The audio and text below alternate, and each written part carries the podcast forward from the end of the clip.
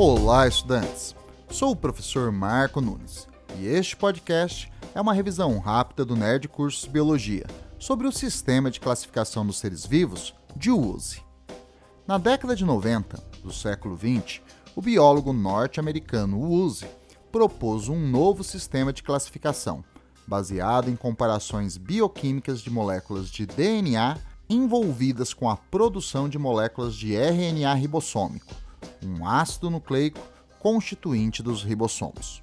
Por comparar a estrutura de ácidos nucleicos, o USE produziu um sistema de classificação natural, pois o DNA é a molécula hereditária dos seres vivos. Quanto mais semelhante o DNA ou o RNA, maior o grau de parentesco. Os estudos de USE demonstraram a existência de três grupos distintos, que ele chamou de domínios: bactéria, arcae e eucária. No domínio bactéria estão procariontes, como a maioria das atuais bactérias e cianobactérias, chamadas por use de eubactérias.